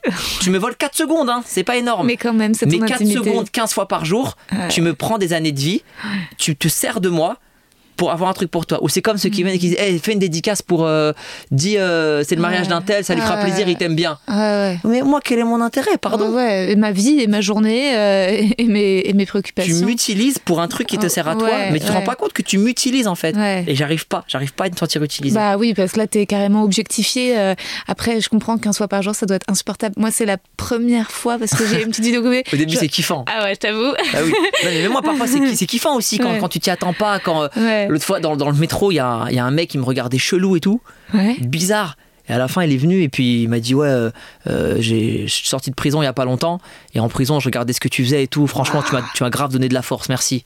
Là, ça m'a touché. Ah ouais, là, J'ai Putain, là, là, j'ai influé sur un truc. Ah ouais. Et il m'a même pas venu demander de photos. Il venait me le dire, il est parti. C'était cool, tu vois. Donc, Non mais moi dis-toi j'ai fait j'ai emmerdé des fans pour qu'ils pour qu'on fasse une photo genre tellement je suis au début du truc j'ai des gens qui m'ont dit hey, Rosa et genre dit eh bah bonjour bravo et puis moi je suis tellement euh, genre novice dans le phénomène que je suis en mode attends attends j'ai besoin d'une petite enquête sociologique comment tu m'as connue? Et donc la personne en mode Euh, bah je bah, je sais pas vidéo spectacle t'écoutes mon podcast? Euh, bah oui parfois Euh, ok puis je lui dis est-ce que tu veux qu'on fasse une photo c'est toi qui étais offensive. c'est moi qui suis offensive et le mec ou la meuf est en mode Euh, non c'est pas la peine merci et je suis en mode ok pardon bonne journée C'est très marrant. Ce personnage, il est génial. Ce personnage est très marrant. Ouais, je pense que peut-être que ouais, peut-être que tu sais, je devrais le mettre aussi sur YouTube justement. Euh, Qu'est-ce que tu penses de tous ces humoristes qui font un peu comme toi en fait, qui mettent des moments d'interaction sur les réseaux, ça t'embête pas trop hein?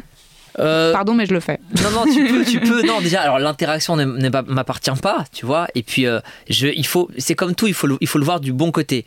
Euh, S'ils me connaissaient pas et qu'ils l'ont fait d'eux-mêmes, bah tant mieux pour eux. Et s'ils me connaissaient, bah ça les a inspiré un petit peu et puis tant mieux. De toute façon, comme je te disais, on n'est on n'est pas éternel.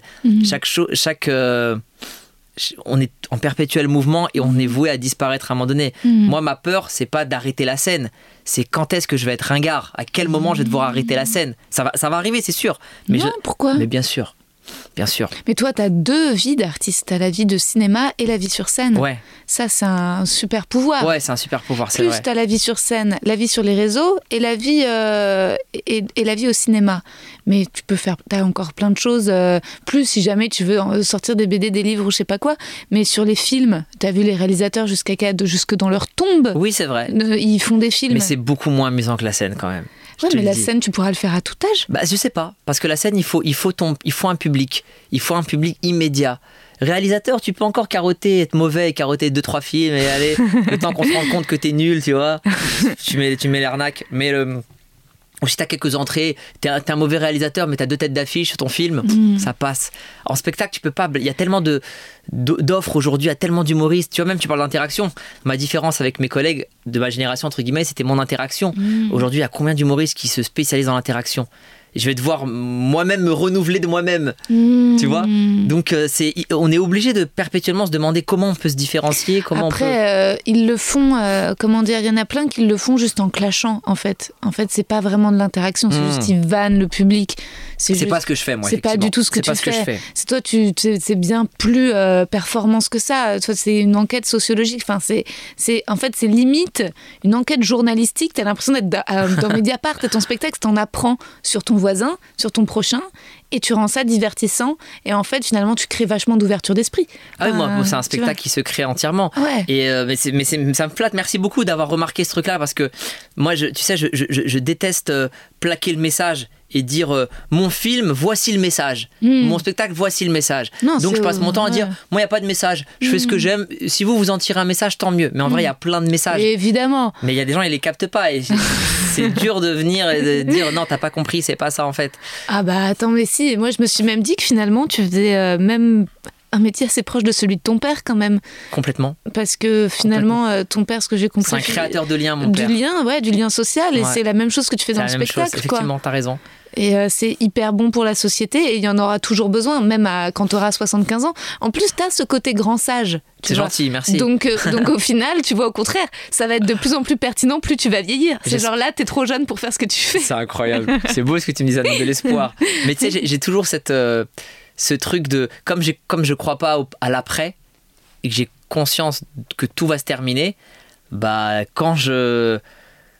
Quand je commence un truc, que ce soit une relation humaine, un taf, n'importe quoi, je me dis bon, ça va durer jusqu'à quand Et comment faire en sorte que ça se termine le mieux possible Et tu vois, pareil là sur, sur mon spectacle, si je peux encore continuer, euh, moi, moi c'est ce que j'aime le plus au monde d'être sur scène. Donc euh, je continuerai tant que je peux continuer. Mais si à un moment donné le public, bah, j'arrive pas à le, j'arrive pas à les garder, bah, je devrais arrêter. when it comes to your finances, you think you've done it all. You've saved, you've researched, and you've invested all that you can. Now it's time to take those investments to the next level by using the brand behind every great investor, Yahoo Finance. As America's number one finance destination, Yahoo Finance has everything you need, whether you're a seasoned trader or just dipping your toes into the market. Join the millions of investors who trust Yahoo Finance to guide them on their financial journey. For comprehensive financial news and analysis, visit yahoofinance.com, the number one financial destination, yahoofinance.com. Et je ferai autre chose, hein, c'est pas grave. Je trouverai autre chose à faire. Mais ça, je l'arrêterai. Mais en tout cas, je n'irai pas jusqu'au au moment où je serai ringard. Ton public, il est hyper large. C'est ça qui est étonnant, c'est qu'aussi dans la salle, tu vas avoir des mecs au fond qui font un peu euh, type euh, de cité, et tu vas avoir euh, à côté un couple d'intello, puis euh, la mère totalement euh, bobo qui habite dans le 9e, qui ramène son fils de 12 ans. Ouais. Enfin, euh, je sais pas si tu observes cette même mixité Ah quand oui, tu pars en tournée, mais c'est hyper divers, quoi. Je suis très fier de ça. Ouais. Je suis très fier, mais parce qu'en fait, ça représente ce que je suis. Tu sais, en général, c'est rare les, les humoristes qui ne sont pas d'origine française, Mm-mm. tous français, mais qui ne sont pas d'origine française, qui n'ont jamais joué de leurs origines. Il n'y en a pas beaucoup, Mm. tu vois? Et euh, surtout moi, j'ai commencé à l'époque euh, du Jamel Comedy Club. Mhm. C'était un peu la, la- la marque de fabrique, tu oui, vois, parler du bled, euh, etc. En fonction de quelle que soit ton origine, tu ouais, vois. ouais, bien sûr. Et, et- et en fait, moi, j'en ai pas parlé, c'est pas un choix, c'est parce que je connais pas bien l'Iran. Et je connais que deux Iraniens qui sont mes parents. Et j'avais pas trop d'histoires à raconter sur l'Iran. Et je suis parti sur autre chose, en fait. Mm. Et du coup, j'ai pas eu de fanbase Ouais. par rapport à ma communauté qui est venue me soutenir et me suivre. Donc, le fait de pas avoir eu de fanbase et le fait de moi d'avoir été élevé par des parents qui se sont tout de suite mélangés à plein de gens, Ouais. il n'y avait pas des Iraniens chez moi tout le temps. Tu vois, il y avait de la famille, mais il y avait aussi plein de Français. J'habitais en cité.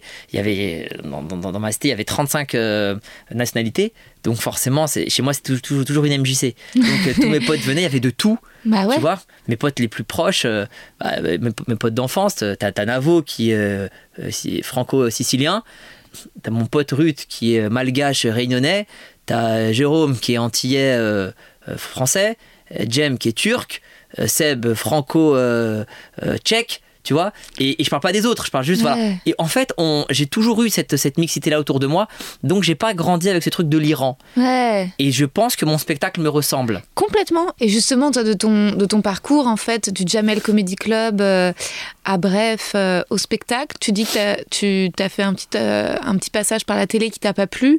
Et finalement, justement, par rapport à ça, bah, YouTube, c'est quand même la liberté où tu maîtrises justement ton discours, ce que tu veux raconter.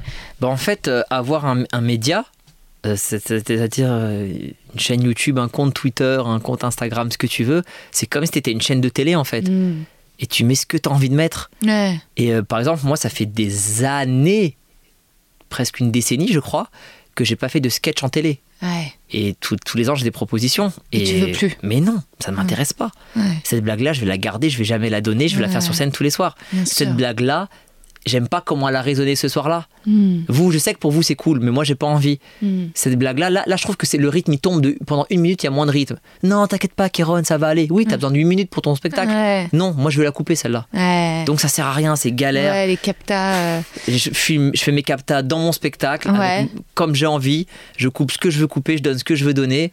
Et les gens ils viennent regarder sur ma chaîne YouTube. Fin, et s'ils ne sont pas contents, bah, ils viennent pas. Il y a d'autres chaînes. Et Dragon, ça va être capté pour une chaîne? Le spectacle entier, Ouais. je ferai jamais de capta entière. Ok, que des extraits. Que des extraits. Je ferai jamais, jamais. Ouais.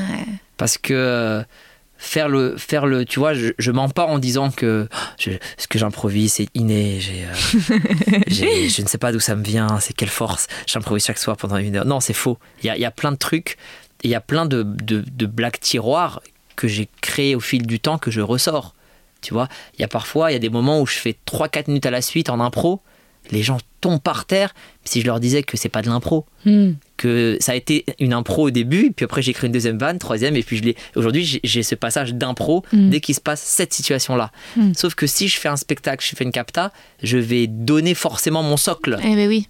et je pourrais plus l'utiliser. Et c'est une- vu que moi, ce que j'aime le plus, c'est la scène, c'est le contact du public, et que j'ai pas besoin d'argent en ce moment. Hmm. Pourquoi faire une capta et donner ça en cadeau comme ça aux gens qui regardent ça chez eux, même pas en savourant euh, des années de travail que je ne pourrais plus utiliser ensuite pour aller les voir chez eux et leur offrir des vraies soirées différentes. Hmm. Je préfère euh, miser sur la scène et ma chaîne YouTube. Et faire euh, les films. Et donc, justement, tu as des projets, là, des envies de, de, de films ou de séries euh? Ouais, j'ai une, j'ai une envie de film, mais c'est tellement compliqué à expliquer qu'il faut que je prenne le temps et que je. C'est pas un truc traditionnel. Ah, ok, bon, ça sera C'est un pour. porno. euh, Non, pas du tout. Non, c'est un truc, c'est un truc vraiment, vraiment pas évident à, à vendre. Et du coup, il me, faut, il me faut un peu plus de temps que d'habitude pour l'écrire. Ok, et tu voudras le faire euh, pour le cinéma ou sur une plateforme euh, comme ton dernier euh En fait, sincèrement, moi, je, je, je vais là où euh, je pense que pour chaque projet, il y a, il y, a la- il y a le meilleur partenaire possible. C'est celui qui croit le plus. Hmm.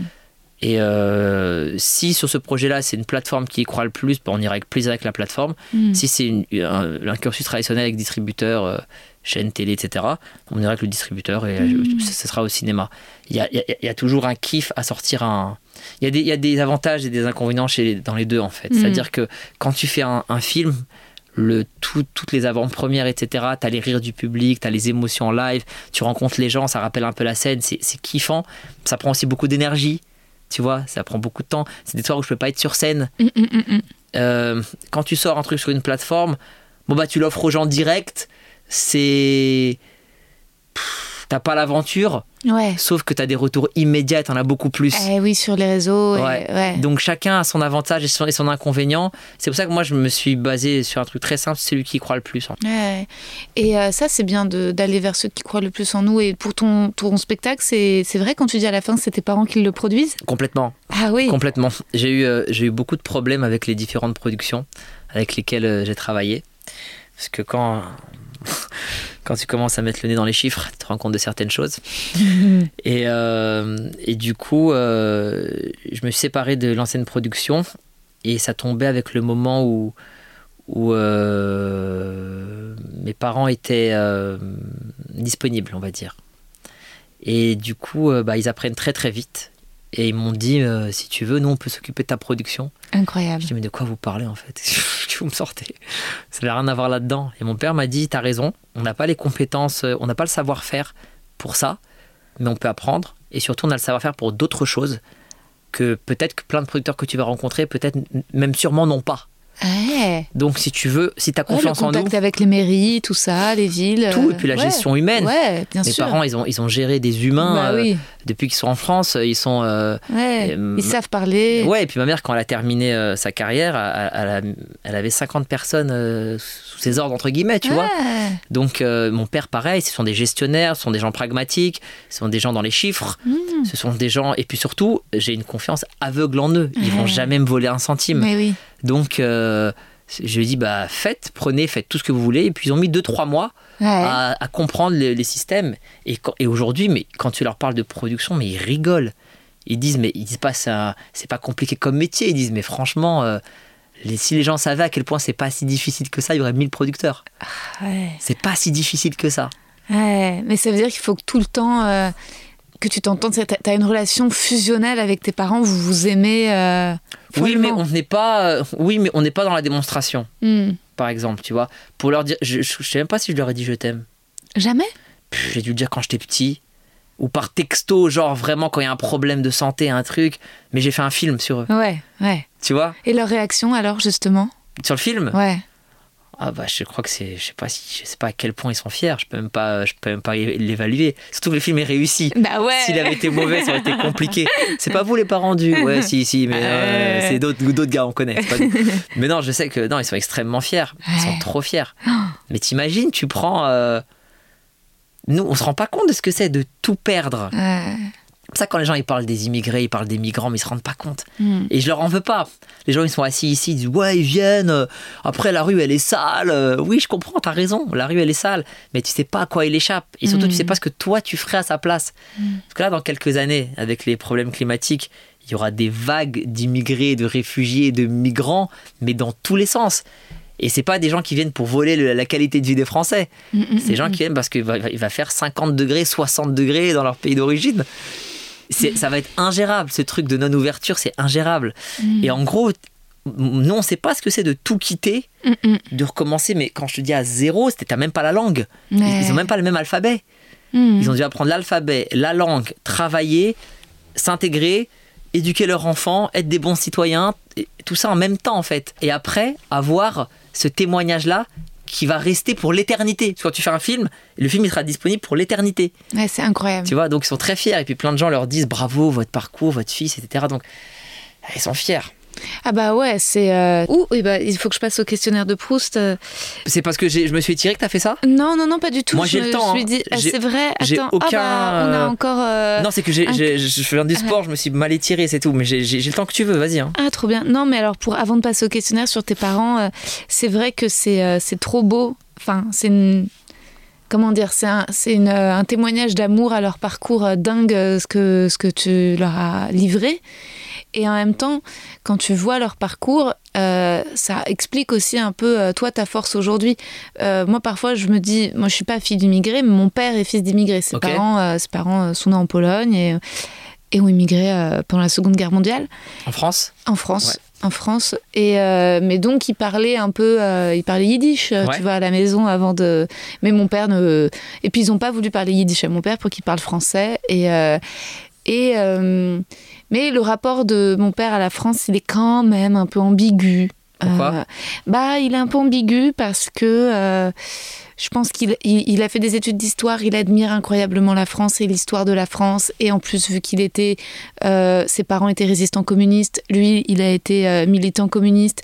La France, c'est le pays de la Révolution française, évidemment, tout ça, des droits de l'homme Des lumières. des lumières, mais je pense aussi qu'il avait un rapport de complexe via la France parce qu'il est fait sentir qu'il était migré. Oui. euh, quand même, il était dyslexique à l'école euh, et donc il parlait pas aussi bien le français euh, quand même que les autres. Et, et lui, il a pas, hélas, je pense, grandi non plus dans une banlieue où tout le monde avait ses origines. Lui, il Ouais. était quand même le seul, le seul parmi- fils d'immigrés parmi. au contraire, parce que ses parents après la guerre ont fait fortune, donc dans un bon lycée avec des gens qui eux aussi avaient l'aisance financière, mais en plus avaient étaient des Français depuis plusieurs générations Bien et des potes machin.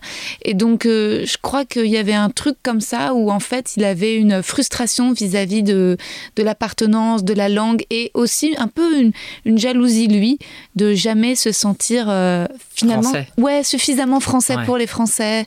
Euh, on a un nom compliqué, imprononçable. Et tu vois, finalement, quand il, est- il a arrêté et qu'il est devenu producteur de cinéma, il a produit que des films étrangers d'arrêt d'essai. Parce qu'il disait, j'arrive pas à produire des films français. J'arrive pas à produire de la comédie française et tout. Et donc c'est un peu bizarre parce que moi je suis héritière de ça et en même temps ma mère elle est française, enfin elle est d'origine juive par sa mère, mais des juifs euh, français depuis très longtemps et catholiques euh, par son père. Mais moi, j'adore la France, j'adore la langue française, je maîtrise bien la langue française. Donc, un peu rapport de. Mon père était à la fois content pour moi, mais à la fois un peu jaloux. Et en même temps, euh, moi, j'avais. Je, je rêve de faire des trucs pour la France, tu vois. Donc justement, quand je vais jouer à Lille, je me dis mais c'est une putain de victoire de jouer devant des Lillois, tu vois. En fait, c'est quand même pas acquis parce que j'ai quand même, tu vois, grandi avec mon père de euh, on est des rats des villes, on n'est pas des rats des champs. Enfin, tu vois, cette quand même peur euh, de la campagne. Enfin, tu Je vois. comprends, où- je comprends ce que tu veux dire. je, je vois tout à fait ce que tu veux dire. et donc, en fait, justement, je commence un petit peu mes dates de tournée, mais dans des petits cafés-théâtres de 50 places. Et à chaque fois, pour moi, c'est tu sais, c'est de l'ordre du miracle parce que tu avais quand même une espèce de. Franchement, mais de, de cliché, mais de coche un peu que mon père me disait attention, ils vont t'attendre avec une fourche, tu vois. Et euh, la France est antisémite, et quand même la France a collaboré pendant la guerre. Et il y avait ces trucs C'est un peu pareil, comme tu ça. vois, quand on dit la France, Mhm. tu vois, quand on dit euh, j'adore la France, je déteste la France, la France est antisémite, nique la France, la France est géniale, pour moi, ça veut rien dire. Parce que la France, c'est des gens. Et il y a de tout, en fait. Mhm. Moi, moi, je devrais dire jusqu'à la fin de ma vie, la France, quel pays merveilleux, parce qu'il y a un gars qui a, qui a mis son tampon pour qu'on soit réfugié politique en France. Mhm. Si ce mec-là l'avait dit non, je serais dans un autre pays et je dirais, Eh, nique la France, c'est des bâtards, tu vois. Ça veut rien dire. Et en France, quand on est arrivé, on a vécu le racisme, Ouais. et on a vécu le non-racisme, Ouais. et on a vécu des gens qui nous ont fait confiance. Enfin, c'est des gens, c'est pour ça, moi, j'ai du mal à m'identifier. euh, Ouais, c'est tu vois, moi, mon euh, rapport à la France, il est très clair. Ouais. C'est, j'avais une dette envers la France, parce qu'ils nous ont accueillis, ils nous ont permis d'être en sécurité, de, de- ils m'ont permis de grandir euh, dans une république, voilà, en sécurité, mes parents avoir un travail, etc. Et j'ai largement remboursé ma dette. Ouais. Largement. Que ce soit en, En termes d'impôts, d'impôts, alors là, d'impôts, de création de travail, de Poste. de poste, de même euh, culturellement ce que j'ai apporté au pays, au pays pardon, en termes de divertissement pour les gens.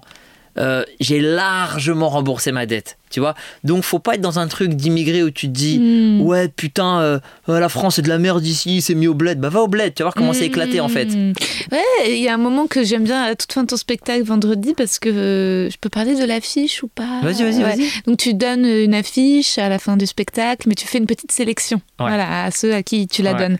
Et, euh, et donc c'est marrant parce que donc les gens rivalisent de... et puis il y a une nana qui t'a dit, ouais, moi elle sera dans une galerie à New York et aussi dans le Marais, puis tu étais là, ouais, ouais. Puis il y a quelqu'un qui a dit, euh, euh, ouais, moi elle sera dans mes toilettes, moi elle sera dans ma chambre. Et puis il y a quelqu'un qui a dit, oui, mais moi je travaille au château de Fontainebleau, elle sera à l'entrée. Ouais. Et là, t'as fait ah bah toi, je te la donne. Et tu vois, ça, ça m'a touchée, tu vois. Alors que je, parce que je me suis dit bah oui, en fait, pour moi, c'est un peu ça se résume à ça, en fait, l'amour de la France. C'est juste trouver que les châteaux, c'est beau, tu vois. Et en fait, c'est aussi simple que ça. J'ai aussi, un, un rapport avec Fontainebleau. Ah. Mais en gros, ouais, je, donc je te disais, pour moi, l'immi- l'immigré, euh, il faut ni qu'ils disent euh, la France, on lui doit rien, Mm. ni jusqu'à la fin de sa vie. Oui. Parce que moi, tu sais, que, ça arrive souvent, il y a, il y a des gens un peu qui ont des, idées politiques un peu extrêmes qui régul- régulièrement sur les réseaux rappellent aux immigrés la chance qu'ils ont d'être en France, etc. Et euh, aux immigrés connus, tu vois, ce que la France a fait pour toi, comment tu peux cracher sur la France, comment tu peux dire ce truc-là? Pas moi forcément, mais ah, Ouais. j'en- j'en vois passer plein. Moi, je suis très Twitter Ah ouais. tu vois? Et ces gens-là, ils se rendent pas compte que, bah, que les gens à qui ils parlent, ils ont fait beaucoup plus pour la France que eux-mêmes, Ah mais c'est clair. qui sont là depuis longtemps, tu vois? Ouais, ouais. Donc, euh, moi, j'ai pas ce truc des pays, en fait. Ouais, ouais, ouais. Moi, je l'ai juste avec, euh, genre, les châteaux, tu vois. Les trucs, tu vois. Mais c'est classe d'être dans un château. Mais oui. C'est classe d'être à l'entrée d'un château. T'imagines, moi, je suis un Ouais. saltimbanque. Je suis un- à l'époque des châteaux, j'aurais été un troubadour. Ouais. On m'aurait jeté des piécettes pour faire rire le roi, tu vois. Et là, d'être à l'entrée, Oh. posé à côté, je trouve que c'est- mignon. Ouais, ouais, c'est vrai, c'est incroyable. Bon, alors attends, je passe au questionnaire de Ouais, comme tu veux, tranquille. La qualité que tu préfères chez un homme? Ah, moi, c'est le, c'est l'empathie. La qualité que tu préfères chez une femme J'ai envie de dire la même chose, mais je vais, être, je vais essayer de trouver autre chose pour être un peu original. Empathie, c'est pas mal aussi parce qu'en en vrai, quelqu'un qui a de l'empathie, c'est quelqu'un qui se met à la place de l'autre et ça résout beaucoup de problèmes. Hmm. Je crois qu'il y a ton téléphone qui vibre, non? Non. Peut-être le tien. Non, moi, il est sur, en, en avion. Ok. ah pardon. non, c'est moi qui me suis appuyée sur la Ah, table. pardon, ok, alors, pardon. ouais, je veux dire l'empathie pour les deux. le principal trait de ton caractère Euh, je fais pas de concessions. Dans tout ce que je fais, je fais pas de concessions.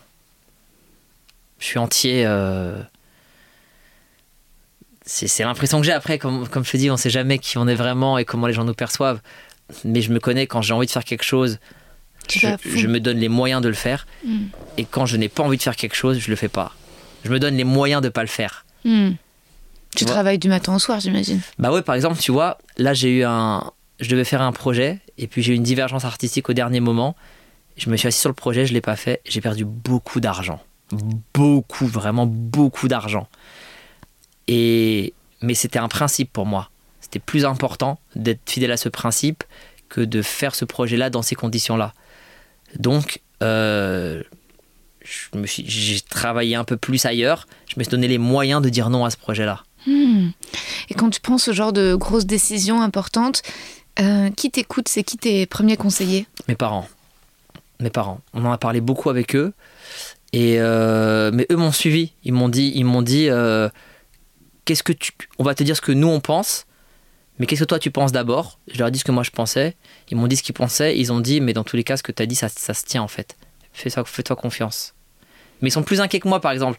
Moi, j'ai encore tendance à, parce que comme je gère pas mon argent, j'ai aucune idée de combien j'ai. Donc eux, ils savent, et parfois ils tirent la sonnette d'alarme. Ah ouais? Tu vois, ouais, je dis, euh, je dis non à un projet. Ma mère, elle me fait, pense-y quand même. je dis pourquoi?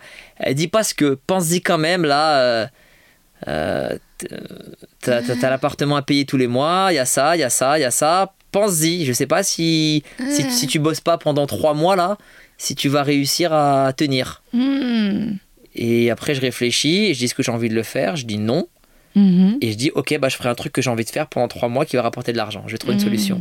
Mais je me donne voilà, les moyens de dire oui ou de dire non.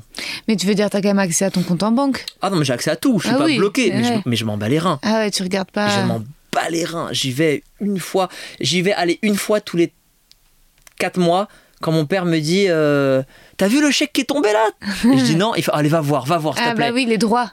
Non Ou je sais même pas. Ouais. Je lui dis, je lui fais croire que j'y vais. Et pff, je m'en fous en fait. Moi, ma, ma liberté, tu vois, le, en fait, le fait de pas faire de concessions, c'est pas ça. Mm. Ce qui me définit plus, c'est ma liberté. Hmm. Et pour être, et je veux être libre et je veux avoir un rapport avec l'argent où je peux l'utiliser, mais je veux pas en dépendre. Hmm. Je veux pas savoir combien j'ai, combien je vais gagner, combien je vais perdre, Hmm. combien on me doit, combien. T'es pas dans des trucs d'achat, de placement, de. Je, je suis rien de rien de tout ça. T'es propriétaire? Ouais.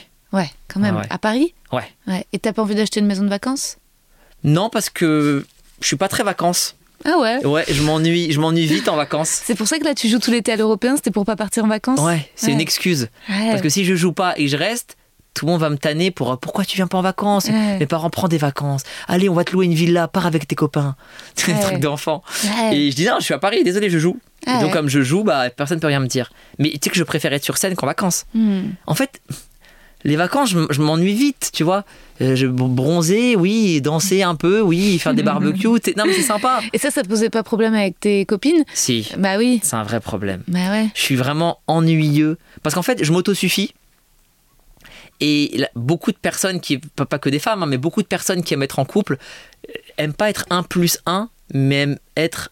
C'est pas 1 plus 1 égale 2, c'est 1 plus 1 égale 1. Ouais. Tu sais, ils fusionnent Ouais. et euh, ils ont besoin de plein d'activités en couple. Alors que moi, ma vision du couple, elle est différente. C'est voici le panel de tout ce que j'aime faire dans la vie. Mhm. Toi, voici le panel de tout ce que tu aimes faire. Sur quoi on se rejoint Mhm. Et ce qu'on aime faire tous les deux, on le fait ensemble. Mm, Le mm, reste, fais-le avec tes amis, ta famille, tes potes, fais ce que tu veux. Je te- je- T'es libre de faire ce que tu veux. Mais je vais pas m'obliger à faire des choses avec toi parce que tu as envie que je les fasse. Et je vais pas t'obliger à faire des choses avec moi parce que tu as envie que je les fasse. Je trouve que c'est plus sain. Mais après, je suis spécial. C'est pour ça que je galère autant. Euh, pff, En couple, je suis une catastrophe. Mais c'est dur hein, pour euh, les humoristes euh, d'être en couple, de tomber amoureux. Tu sais, je me dis, j'ai regardé une euh, série de télé-réalité où ils essayent de, bah, de d'organiser des dates euh, pour des, des personnes autistes plus ou moins dans le spectre, Asperger et tout.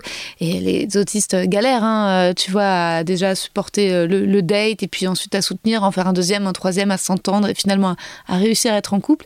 Et je me disais qu'il y aurait une télé-réalité qui serait marrante à faire avec De des fou. humoristes. De. Et tu vois, on prend à différents âges des hommes, des meufs, et on les suit. Et tu vois, et tous ces trucs de quotidien, de machin, de pas aimer les vacances, de vouloir être sur scène, ou par rapport à en date s'ennuyer, parce qu'il y a aussi, euh, tu vois, euh, euh, oui, il faut que la personne en face, elle soit quand même sacrément intéressante pour pouvoir rivaliser un peu avec le kiff que tu que as à côté, quoi. Je te raconte une anecdote. Je, je sors jamais en boîte. Genre vraiment jamais. La dernière fois que j'étais en boîte, c'était il y a quelques mois. La fois d'avant, c'était genre il y a 8 ans. Ok. Tu vois Pour te dire. J'ai un pote qui sort d'une rupture douloureuse. On l'accompagne en boîte. On arrive. Une boîte côté de Paris en plus. Je ne veux pas dire le nom et tout, mais un truc. Moi, je connaissais pas, mais apparemment, c'est côté. On était bien installés en plus. Dans un, des meilleurs coins, mais quand même. euh, euh, je trouve que c'était pas, pas très, pratique. Les gens se levaient sur les banquettes avec leurs chaussures, ça me choquait. Moi j'étais assis, donc je en plus avec mon genou, j'ai un ligament croisé. Il y a des moments que je peux plus faire, donc danser c'est plus trop agréable pour moi. Ça me fait plus mal qu'autre chose. Donc les gens dansent et moi je suis là, il y a du bruit, il y a de l'alcool partout, je bois pas d'alcool. Les gens ils fument, je déteste, je, bois- je fume pas non plus et j'ai rien à faire là. Et qu'est-ce que je fais? Bah je m'assois et je commence à écrire un film. Et j'ai passé une putain de soirée, j'ai kiffé. J'ai passé 3-4 heures à être assis avec mon téléphone, à noter les, les trucs des personnages, les axes narratifs, etc. Où est-ce que je voulais les emmener? J'ai trouvé une idée de film dans ce truc et je suis parti dans mon univers. Et quand on est parti, ils m'ont tous dit Putain, Kay, désolé, on t'a emmené là, t'es fait chier. Je me dis Non, c'était super, les gars, j'ai trop kiffé. Voilà, mais c'est mon rapport à, Ouais. à tout ce qui est festif. Ouais. Moi, s'il n'y a pas d'interaction euh, par la parole, Ouais. je pr- tu me dis une soirée jeu de mime, loup-garou, mais pour moi, c'est trop bien. Ouais, bah oui. Ça vaut 1000 barbecues et boîtes et danses et pool party. Ouais, ouais, c'est clair. Donc Ouais. je sais que c'est spécial, mais donc du coup avec, euh, avec les femmes c'est pas c'est pas évident. C'est vrai que c'est pas c'est évident. des vrais grands talents d'imitatrice, quoi. Non, faut, faut, que- faut qu'elles aient leur truc à elles Ouais, et ouais. qu'elles elles ne dépendent à, à aucun moment de moi. Ouais. Est-ce que tu as besoin de, de les admirer? Oui, Ouais. oui. Ça, mais c'est- déjà moi si tu me fais- moi moi si une femme me fait vraiment rire, Ouais. c'est c'est beaucoup. C'est je suis, je suis une meuf sur ce truc-là moi. Ah ouais, t'es une... Ouais. ouais, ouais, ouais. Parce que c'est c'est euh, bah moi quelqu'un qui me fait rire je l'admire en fait. Il y a une Mhm. admiration immédiate. Mhm. et je suis plus. euh, J'ai mis du temps à arriver là. hein. J'ai- j'ai- j'ai- Mm. J'étais pas comme ça au début. hein. Mais aujourd'hui, genre, le. Le physique, c'est vraiment secondaire. Ouais. Je te le dis vraiment sans aucune. Ah bah ouais, euh, non, mais bien sûr. Tu vois, je pense que les femmes, vous avez beaucoup plus de maturité que nous à ce niveau-là. Ah bah. Parce que vous, j'ai l'impression que ça a toujours été comme ça. Oui, oui, oui. Je connais tellement de filles qui me disent euh, C'est la clé de pas s'attarder au physique. exactement. Parce que les gens en général beaux sont cons. Ou parce que c'est passager ou des surtout. connards ou des connasses. Mais non, mais c'est en tout cas. Non, mais pas être aussi radical, mais Après, euh, franchement, ouais, quand tu fais passer le physique en secondaire et que tu trouves les qualités humaines et que ensuite du charme à la personne, ah bah ouais, c'est vrai que ça, c'est quand même un gage de, j'avoue. Moi, il y a l'humour, il y a ouais, l'humour. Ouais. il y a la résolution des conflits. Quelqu'un qui est doué pour gérer un conflit, c'est. Primordial. Tu ouais. me, tu me prends avec ça. euh, Ah ouais, ouais, ouais, ça c'est vrai. Ça c'est vrai. Parce que, et, et plutôt ça que le talent de savoir en créer des conflits. Ah, bien sûr. Ah non, mais ça, c'est, euh, Moi, j'ai en plus, tu sais, j'étais médiateur avant. Eh oui, J'ai passé ma vie à, à aider les gens à, à, à régler résoudre leurs conflits. tu vois. Ah ouais, donc t'avais pas besoin de rentrer, d'en avoir avec ta. Exactement. C'est pas évident, ouais. Alors attends, les prochaines questions, ce que tu apprécies le plus chez tes amis? L'humour. Tu sais que je, je peux, vraiment sans vanne, hein, je peux traîner avec quelqu'un en lui faisant pas trop confiance s'il me fait vraiment rire. Hmm. J'ai ce rapport-là. hein. Ouais, C'est étrange, hein. ouais, c'est dangereux quand même, attention. hein. Mais je sais. Mais Ouais. il- il se- je sais que je peux avoir quelqu'un. Je me dis, Hum, lui, Il est il est un peu chelou. Ouais, Mais, il est marrant. Mais il- s'il est marrant, Ouais. pour moi, ça, c'est, c'est, c'est, c'est triste d'être comme ça. hein. Ouais, faut faire attention. Mais parce ça que Je suis un me- peu comme toi, mais mon psy m'a dit attention. Ouais, ouais, je Mon sais. psy m'a dit attention parce qu'il me dit que j'avais beaucoup d'indulgence euh, pour les gens en fait euh, intelligents, etc. Même s'ils peuvent être en fait des, gros connards. Et il m'a dit par contre j'ai une intolérance aux cons, mais en fait les cons ils sont gentils, on s'en fout, tu vois. Il faut être moins, tu vois, et plus savoir se méfier parce qu'il y a des gens marrants qui sont quand même un petit peu dangereux. Euh, ton occupation préférée? Mon occupation préférée, ah, la scène et, et les five. Les five Ouais, les foot à 5. Ah ok. C'est là que j'étais juste avant, tu vois. Ah ouais, putain c'est bien, ça permet de rester en forme et tout aussi. J'adore. C'est une, Ouais, une et passion. pas trop mal aux genoux? Bah non, le fait, bah, le fait d'en faire, ça me maintient en forme justement. Ok. C'est, c'est, tu sais, moi, j'arrive jamais à penser à rien. J'ai Mm. toujours mille idées par seconde dans la tête. Je, je suis ailleurs. Je, tu vois, tout à l'heure, je te parle. En même temps, je compte les, les lumières sur le truc là. tu vois, non, mais je suis vraiment, j'ai, un côté un peu autiste sur ces trucs là. Et, Tu seras parfait pour la série. et, euh, et quand je, et quand je joue au five, je pense à rien d'autre. Hmm. C'est une drogue vraiment. J'en Ouais. fais trois fois par semaine. Tu vois, Ah ouais. trois fois Et deux c'est heures. qui tes amis de Five? Ah bah c'est marrant, bah, j'ai rencontré plein de, plein de mecs comme ça, des gars super sympas, et euh, c'est devenu des potes, Ouais. tu vois. On, joue avec, euh, vraiment on en fait trois par semaine, donc j'ai un groupe, on doit être, je sais pas, 50 dedans. Après des affinités qui se créent, il y a des parcours différents, et on est tous unis par, euh, par ce, par ce moment-là en fait. Hmm. Et c'est, euh, mais j'adore vraiment, ça me vide la tête, ça fait du bien au corps. Il y a un truc de camaraderie, de sport co, euh, Hmm. on rigole, on se dépasse. Et puis à, à mon âge, après eux, ils ont entre euh, 17 et 35 ans, tu vois. Ah oui, t'es le seigneur. Ouais, je suis le plus âgé. Et euh, c'est, c'est, il n'y a pas beaucoup de gens euh, avec qui je peux faire du sport à cette intensité-là aussi. Ah bah oui, parce que les Ah, vieux, ils ils cavalent. sont... Ah ouais. Ah, mais eux, ils cavalent, ils sont, ils sont trop forts. Ah ouais. Ah, moi, je suis nul à côté. Oh. Ils cavalent du début à la fin. Oh, c'est impressionnant. Et, euh, et, et le fait de, quand je finis un match et que j'étais dans la moyenne par rapport à eux, je suis trop fier de moi. Ah ouais. Je me dis, putain, ils ont 20 ans, merde. Ah ouais, ouais. Tu vois? Ouais, c'est génial. Bah, c'est ce qui fait que tu pourras travailler jusqu'à 150 ans. J'espère. Comment aimerais-tu mourir? Simplement, sans souffrir. Sans souffrir. Si j'ai le temps de me préparer avant, c'est encore mieux. Tu veux dire de sentir bon des aisselles? Non, parce que j'ai un problème avec les odeurs. Non, euh, me préparer avant, de le savoir, je ferai une dinguerie. Ah, Ah, je, ferai une- je ferai un show, je ferai un truc. T'organiseras un truc Ah oui, mais Tu vas mettre ça en scène C'est sûr. J'ai- passé ma vie à, à, faire, à, divertir les gens. Depuis que je suis petit jusqu'à maintenant, je passe ma vie à récolter des rires, à, donner du bonheur. aux- Enfin, c'est prétentieux, je veux pas le dire comme ça, mais tu vois, mais j'ai voué ma vie à ça. Si je peux faire de ma mort un moment joyeux, je te jure que je le ferai. Je ferai une vanne de fou, je sais pas quoi encore, mais j'ai vu une vidéo qui a tourné sur euh, les réseaux. C'est un mec qui avait mis un enregistrement dans, sa, dans son cercueil. Et il parlait, il faisait toc toc toc, oh, oh, je sais pas quoi, il parlait et les gens pleuraient et riaient en même temps. Ah waouh Je, je, je pense que c'est la vanne ultime. Faire rire alors que t'es plus de ce monde, c'est la vanne ultime. Si je peux le savoir, c'est encore mieux, donc je ferai un vrai truc. Et puis ça me permettrait de vraiment gérer mon argent et de savoir. euh, Tu veux choisir le cercueil, tout, l'emplacement? Je veux, ah, j'aimerais bien ne- ne- que des gens n'aient pas à faire ça pour moi. de- Tu sais, j'ai déjà mon. Ton je, caveau? Je sais déjà comment je veux mourir, mais les, les- personne veut jouer le jeu, mais je suis premier degré quand je le dis. C'est-à-dire C'est-à-dire que je sais ce que je veux faire, mais tout le monde me dit t'es un malade, on le fera pas. Et ça me, ça me fait vraiment de la peine. Bah dis, c'est comment Moi je en te fait, le fais je suis un énorme fan de pizza. Ouais, J'en mange 3-4 par semaine des pizzas. ok. J'aime le côté cercueil me gêne. Ok. Tu vois, le côté cercueil, euh, on va se recueillir et tout, ça m'ennuie. Je suis un bout de poussière, je veux appartenir à la terre et je veux pas être quelque part et c'est là, tu vois. Tu voudrais qu'on te mange dans une pizza? Je veux qu'on m'incinère dans un four à feu de bois. Dans le four. Ouais. Donc il y aura plein d'autres cendres, il y aura pas que moi. Mais il y aura des pizzas aussi. Mais il y aura beaucoup de cendres, il y aura un tout petit peu, il y aura moi, mais c'est trois trucs, et on ferait cuire des pizzas. Et tous les gens que j'aime, ils viendraient ce soir-là dans cette pizzeria-là, et c'est comme s'ils m'avaient un peu en eux jusqu'à la fin de leur vie. Bah, c'est trop beau. Bah ils veulent pas. C'est Personne. un peu cannibale. Mais je trouve pas, parce que tu manges pas de la viande, c'est Ouais, des tu manges- cendres. tu manges la et les cendre. cendres, elles sont pas sur le Ouais. truc, tu vois. Moi, je le fais. Ah ouais, oh, c'est l'idée, pardon, hein, c'est la réponse la plus originale qui n'ait jamais J'y ai pensé, j'ai même mon épitaphe et tout, je suis, je suis prêt moi pour ce Euh, moment. c'est quoi l'épitaphe? Eh ben, pas- les gens vont me la voler, putain. Non, ok, garde-la. Je te la donne si tu veux, mais je j'ai pas que les gens me la volent. Promis, les gens, s'il vous plaît, ne volez pas l'épitaphe de Kyron. Merci.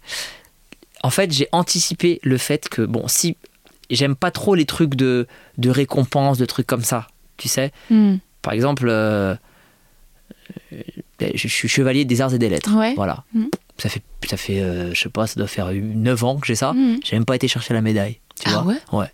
J'ai d'autres trucs comme ça que je dis même pas. Bon, ça, ça, ça j'en ai fait une vanne sur les réseaux, donc les gens le savent.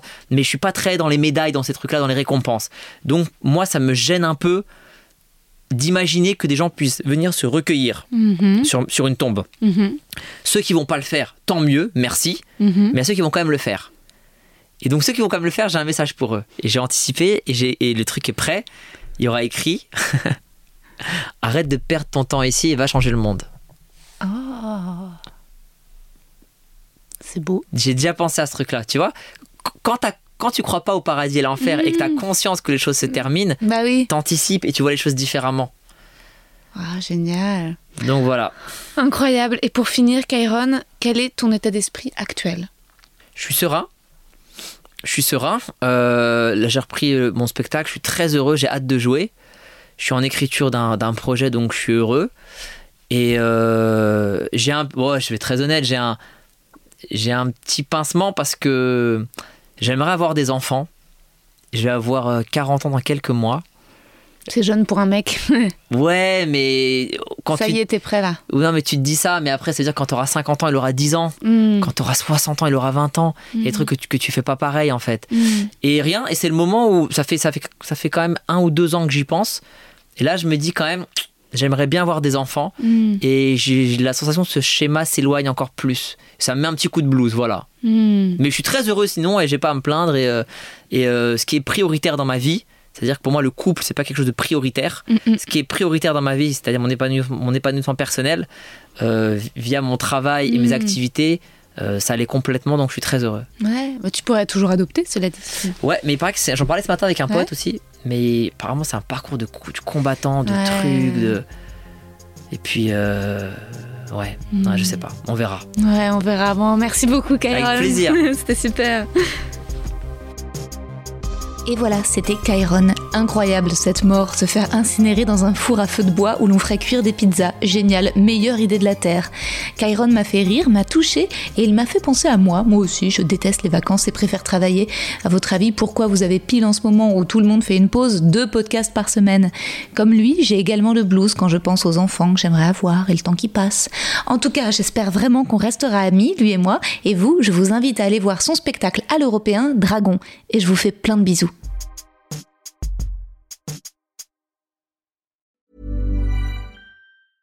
When it comes to your finances, you think you've done it all. You've saved, you've researched, and you've invested all that you can. Now it's time to take those investments to the next level by using the brand behind every great investor, Yahoo Finance. As America's number one finance destination, Yahoo Finance has everything you need, whether you're a seasoned trader or just dipping your toes into the market. Join the millions of investors who trust Yahoo Finance to guide them on their financial journey. For comprehensive financial news and analysis, visit yahoofinance.com, the number one financial destination, yahoofinance.com. Vous avez aimé cet épisode? N'hésitez pas à le dire en faisant une petite story, en taguant mon compte et celui du podcast, at que je veux ken sur Insta. Vous pouvez également soutenir mon travail en venant voir mon spectacle, en lisant mon livre et en commentant sur YouTube les replays vidéo de mes chroniques sur France Inter. Je suis tous les mardis dans Zoom Zoom Zen. Merci, bisous.